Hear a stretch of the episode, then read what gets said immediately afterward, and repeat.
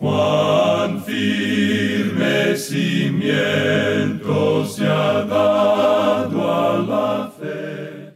A través de la Biblia, un análisis de la Biblia libro por libro que le ayudará a crecer espiritualmente. Estos estudios fueron diseñados por el doctor J. Vernon McGee. Acompáñenos en este fascinante recorrido a través de la Biblia. La palabra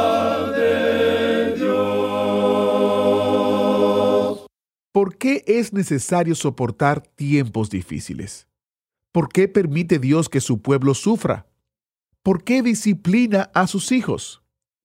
Son buenas preguntas y preguntas honestas que a menudo se hacen entre lágrimas.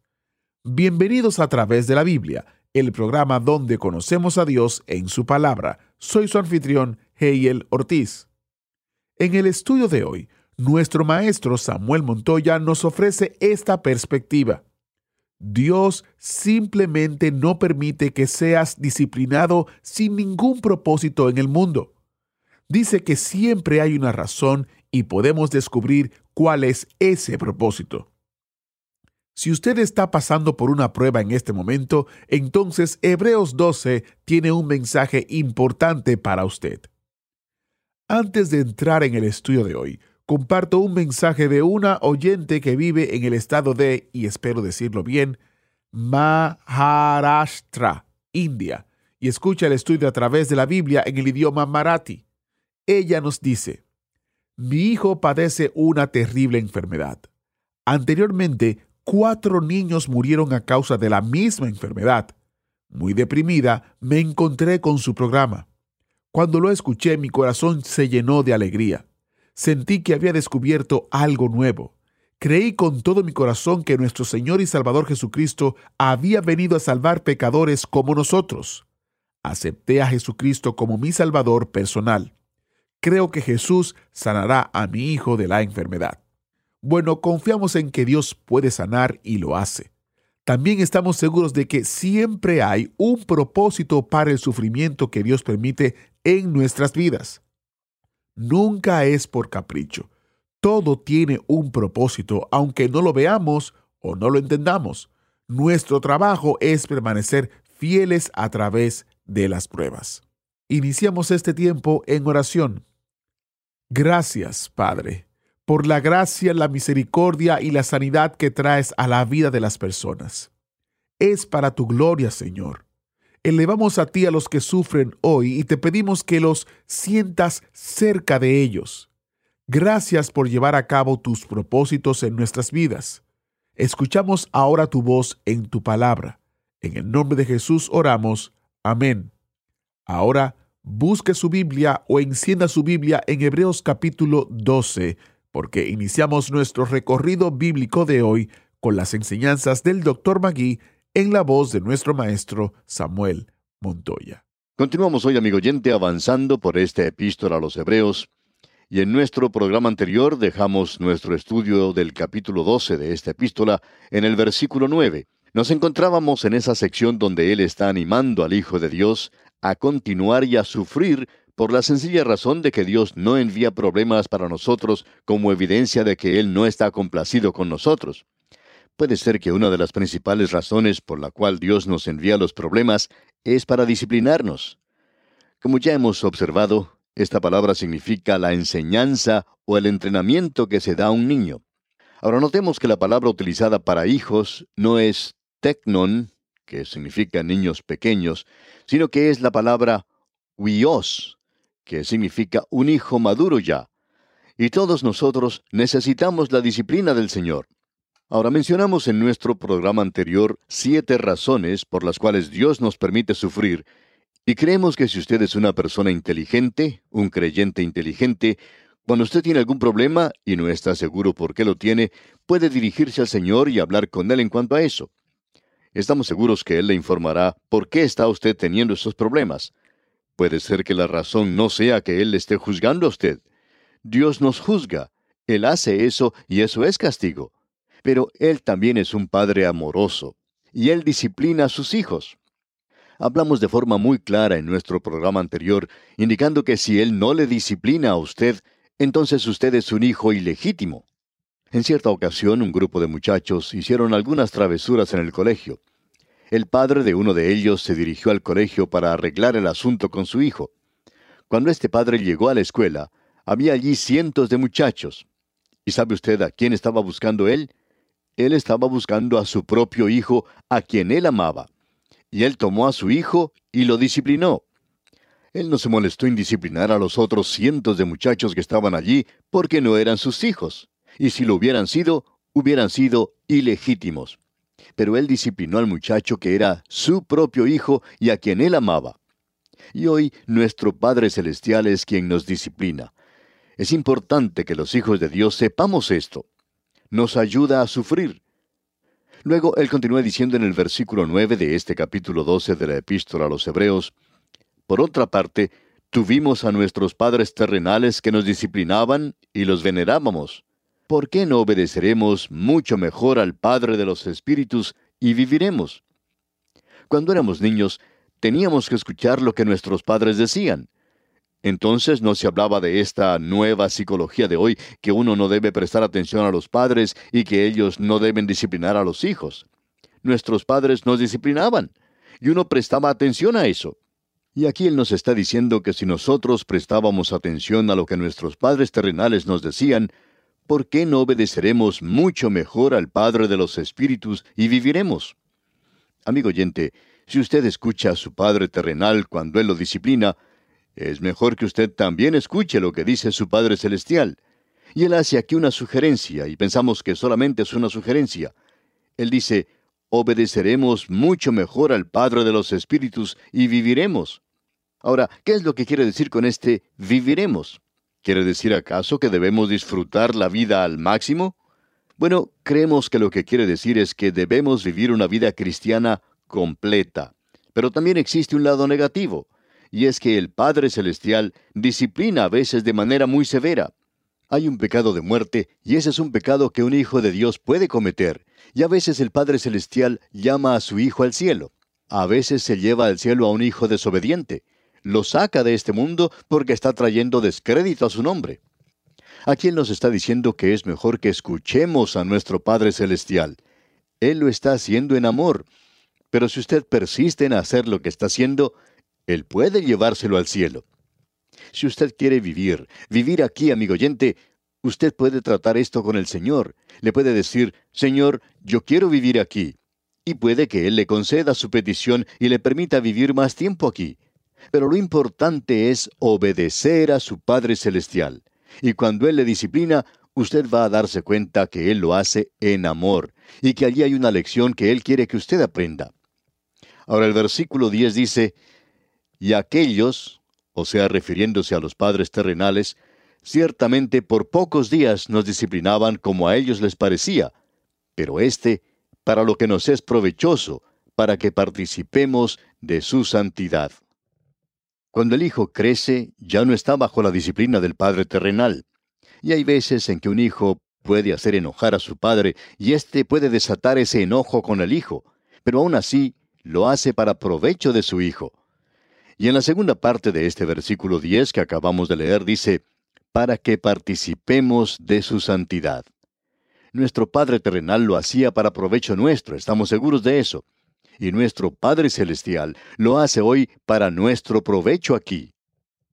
Ahora, en la primera parte del versículo 11 de este capítulo 12 de la epístola a los Hebreos leemos, Es verdad que ninguna disciplina al presente parece ser causa de gozo, sino de tristeza.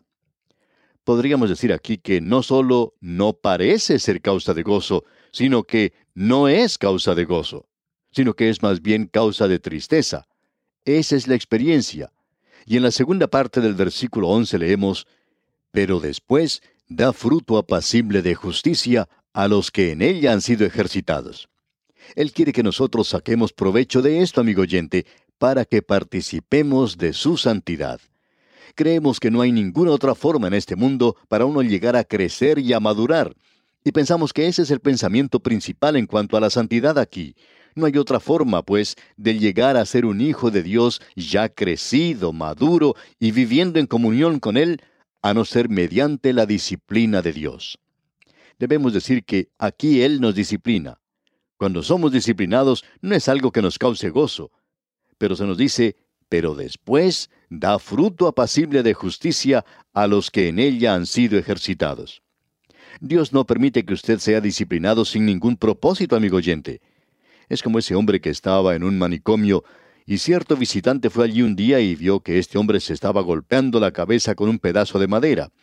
Y el visitante se le acercó y le dijo, ¿Por qué se golpea usted la cabeza con ese pedazo de madera? Y el loco le contestó, Bueno, me gusta mucho y no quiero dejar de hacerlo. Amigo oyente, Dios hace esto por su propio bien, y cuando termina la disciplina, existe un propósito. El apóstol Pablo nos dice que siempre existe un propósito en la disciplina que Dios nos da. Y queremos dedicar algo de tiempo a esto y pensamos que nos encontramos en un punto que es de suma importancia. ¿Cómo reacciona usted cuando Dios lo disciplina? Bueno, aquí tenemos cuatro cosas que son mencionadas en este pasaje de las Escrituras. Vamos a tener que devolvernos un poco y señalar algunos versículos que ya hemos visto. Por ejemplo, el versículo 5 de este capítulo 12 de la epístola a los Hebreos dice, ¿Y habéis ya olvidado la exhortación que como a hijos se os dirige, diciendo, Hijo mío, no menosprecies la disciplina del Señor, ni desmayes cuando eres reprendido por Él? Aquí él menciona que, en primer lugar, uno puede menospreciar esto. Esa puede ser su reacción, es decir, que uno lo trata ligeramente, que usted no recibe ningún mensaje de esa disciplina. Usted llega a ser una persona fatalista. Puede decir, bueno, yo estoy teniendo problemas. Todo el mundo tiene problemas. Y entonces, eso no tiene ningún significado para usted. Usted no está recibiendo el mensaje que Dios le está tratando de comunicar. Usted no le da importancia. Usted no reconoce que su Padre Celestial lo está disciplinando en todo esto. Esa es una de las reacciones. Uno puede ignorar eso completamente. Y hay muchas personas que hacen eso en efecto. Hay muchos que aceptan eso y dicen, bueno, sí, estoy enfermo, pero todos enferman. Esto le ocurre a la familia humana. Y ellos no ven ningún propósito en esto. Luego se menciona algo más. Dice, ni desmayes. Hay quienes aceptan esto desde un punto de vista. Estos son aquellos que se ponen a llorar por cualquier cosa. Estas personas comienzan a quejarse y a llorar y a decir, ¿por qué me tiene que suceder esto a mí? No vale la pena seguir viviendo la vida cristiana. Yo he estado sirviendo al Señor y mire ahora lo que me está ocurriendo.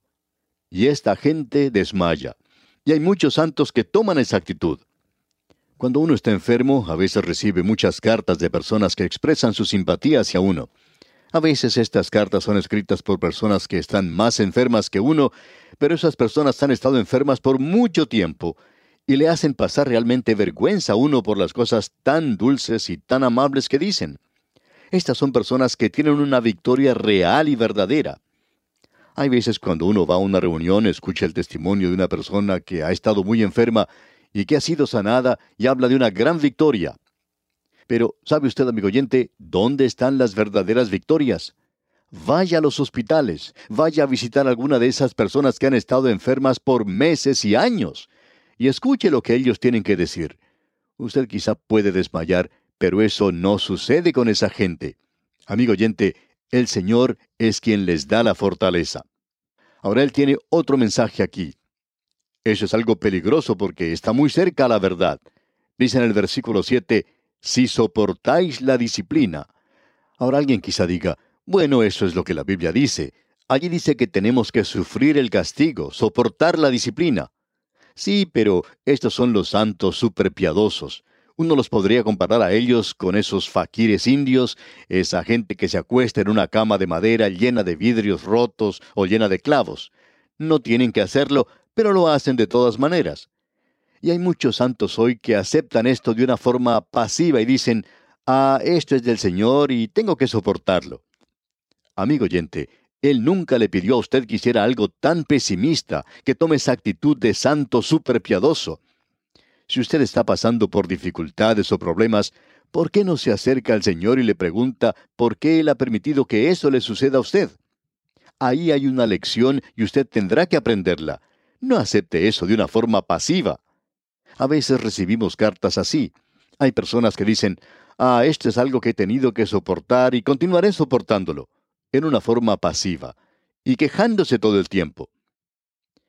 Luego tenemos el cuarto ejemplo que es mencionado en el versículo 11. Dice, pero después da fruto apacible de justicia a los que en ella han sido ejercitados. Hay personas que hacen ejercicios para perder un poco de peso, para mantenerse en buena condición física. Aquí se nos habla de otra clase de ejercicio. ¿Se ejercita usted, amigo oyente, cuando tiene problemas? ¿O cuando usted tiene que sufrir? ¿Cuando se le presentan dificultades? ¿O cuando un enemigo se cruza en su camino? ¿Se ha detenido usted a preguntarle alguna vez a Dios por qué permite que esa persona se cruce en mi camino? Amigo oyente, Dios lo hace con un propósito. Dios hace todas estas cosas con un propósito.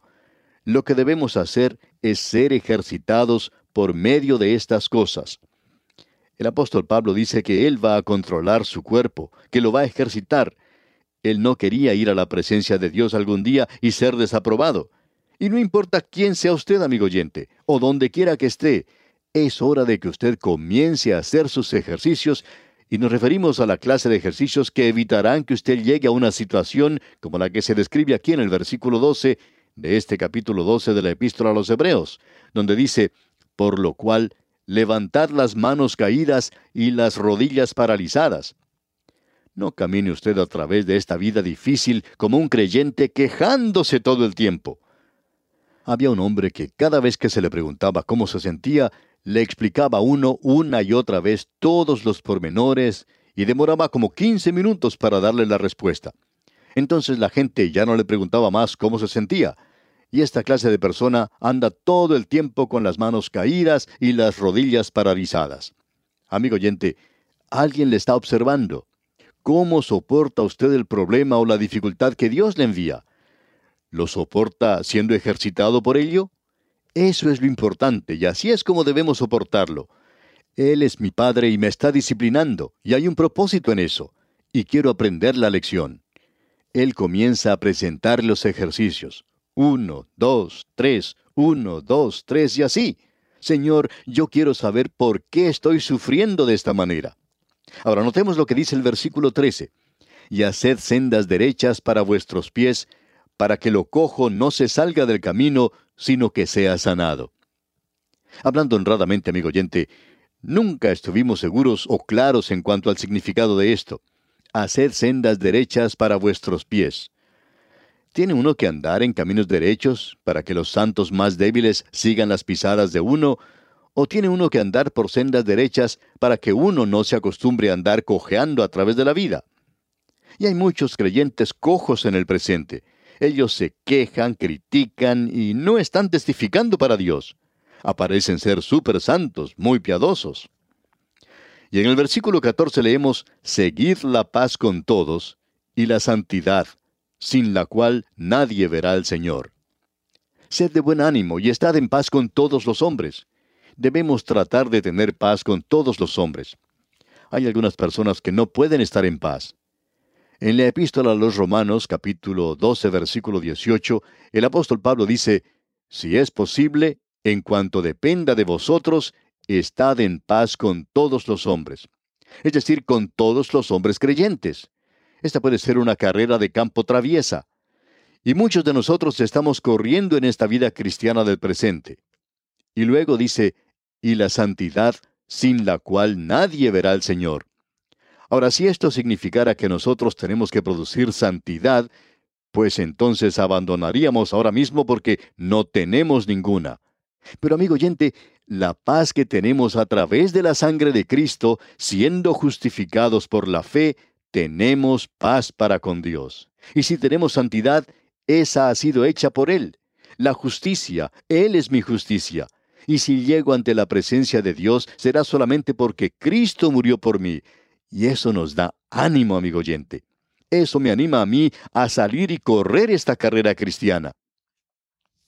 Ahora, en la primera parte del versículo 15 de este capítulo 12 de la epístola a los Hebreos dice, Mirad bien, no sea que alguno deje de alcanzar la gracia de Dios.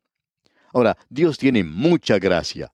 Él tiene una superabundancia de gracia, pero nosotros tenemos que tratar de obtenerla. ¿Se ha dirigido usted a Él, amigo creyente, y ha hablado con Él? ¿Ha hablado usted con Dios de una forma reverente, pero como si Él fuera su Padre? Cuéntele a Él en cuanto a usted mismo. Dígale que usted necesita de su gracia.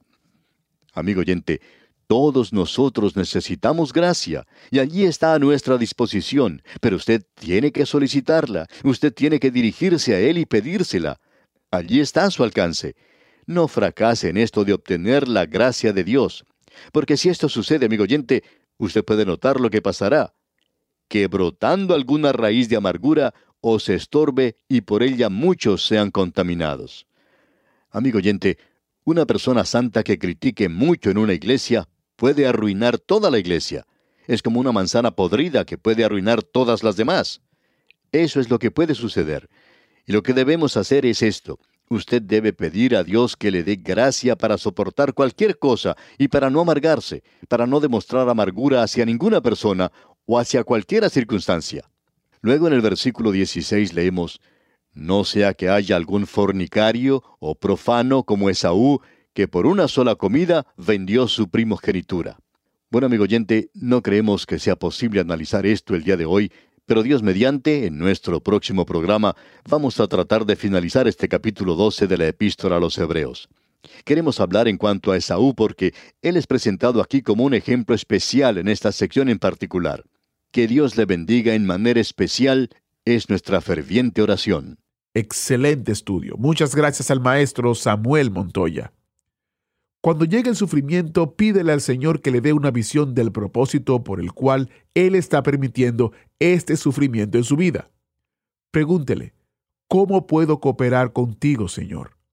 Además, sugiero el librito del Dr. Magui titulado ¿Por qué sufren los hijos de Dios?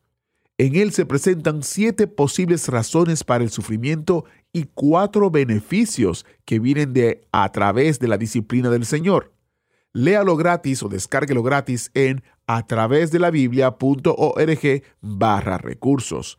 A través de la biblia.org barra recursos para usted obtener su descarga gratuita.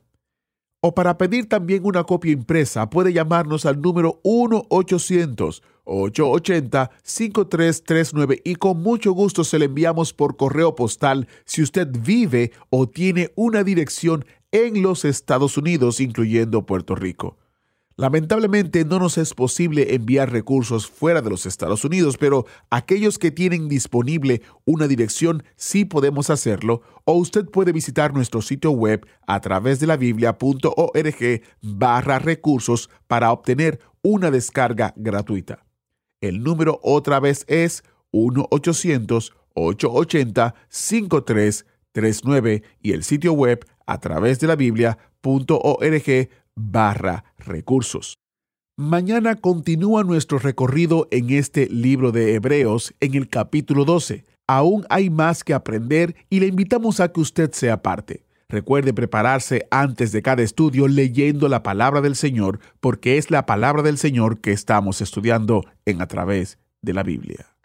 Agradecemos que nos acompañara en el estudio de hoy. Le invitamos a que visite nuestro sitio en internet a través de la biblia.org. Ahí puede suscribirse para recibir las notas y bosquejos de lo que estamos estudiando y noticias del ministerio. También encontrará la variedad de libros y materiales gratuitos que tenemos para usted. El sitio es a través de la biblia.org. Todo lo que hacemos es posible gracias al Señor y a personas como usted que se unen a nosotros en la obra de llevar la palabra entera al mundo entero. A través de la Biblia es una producción de Radio Transmundial.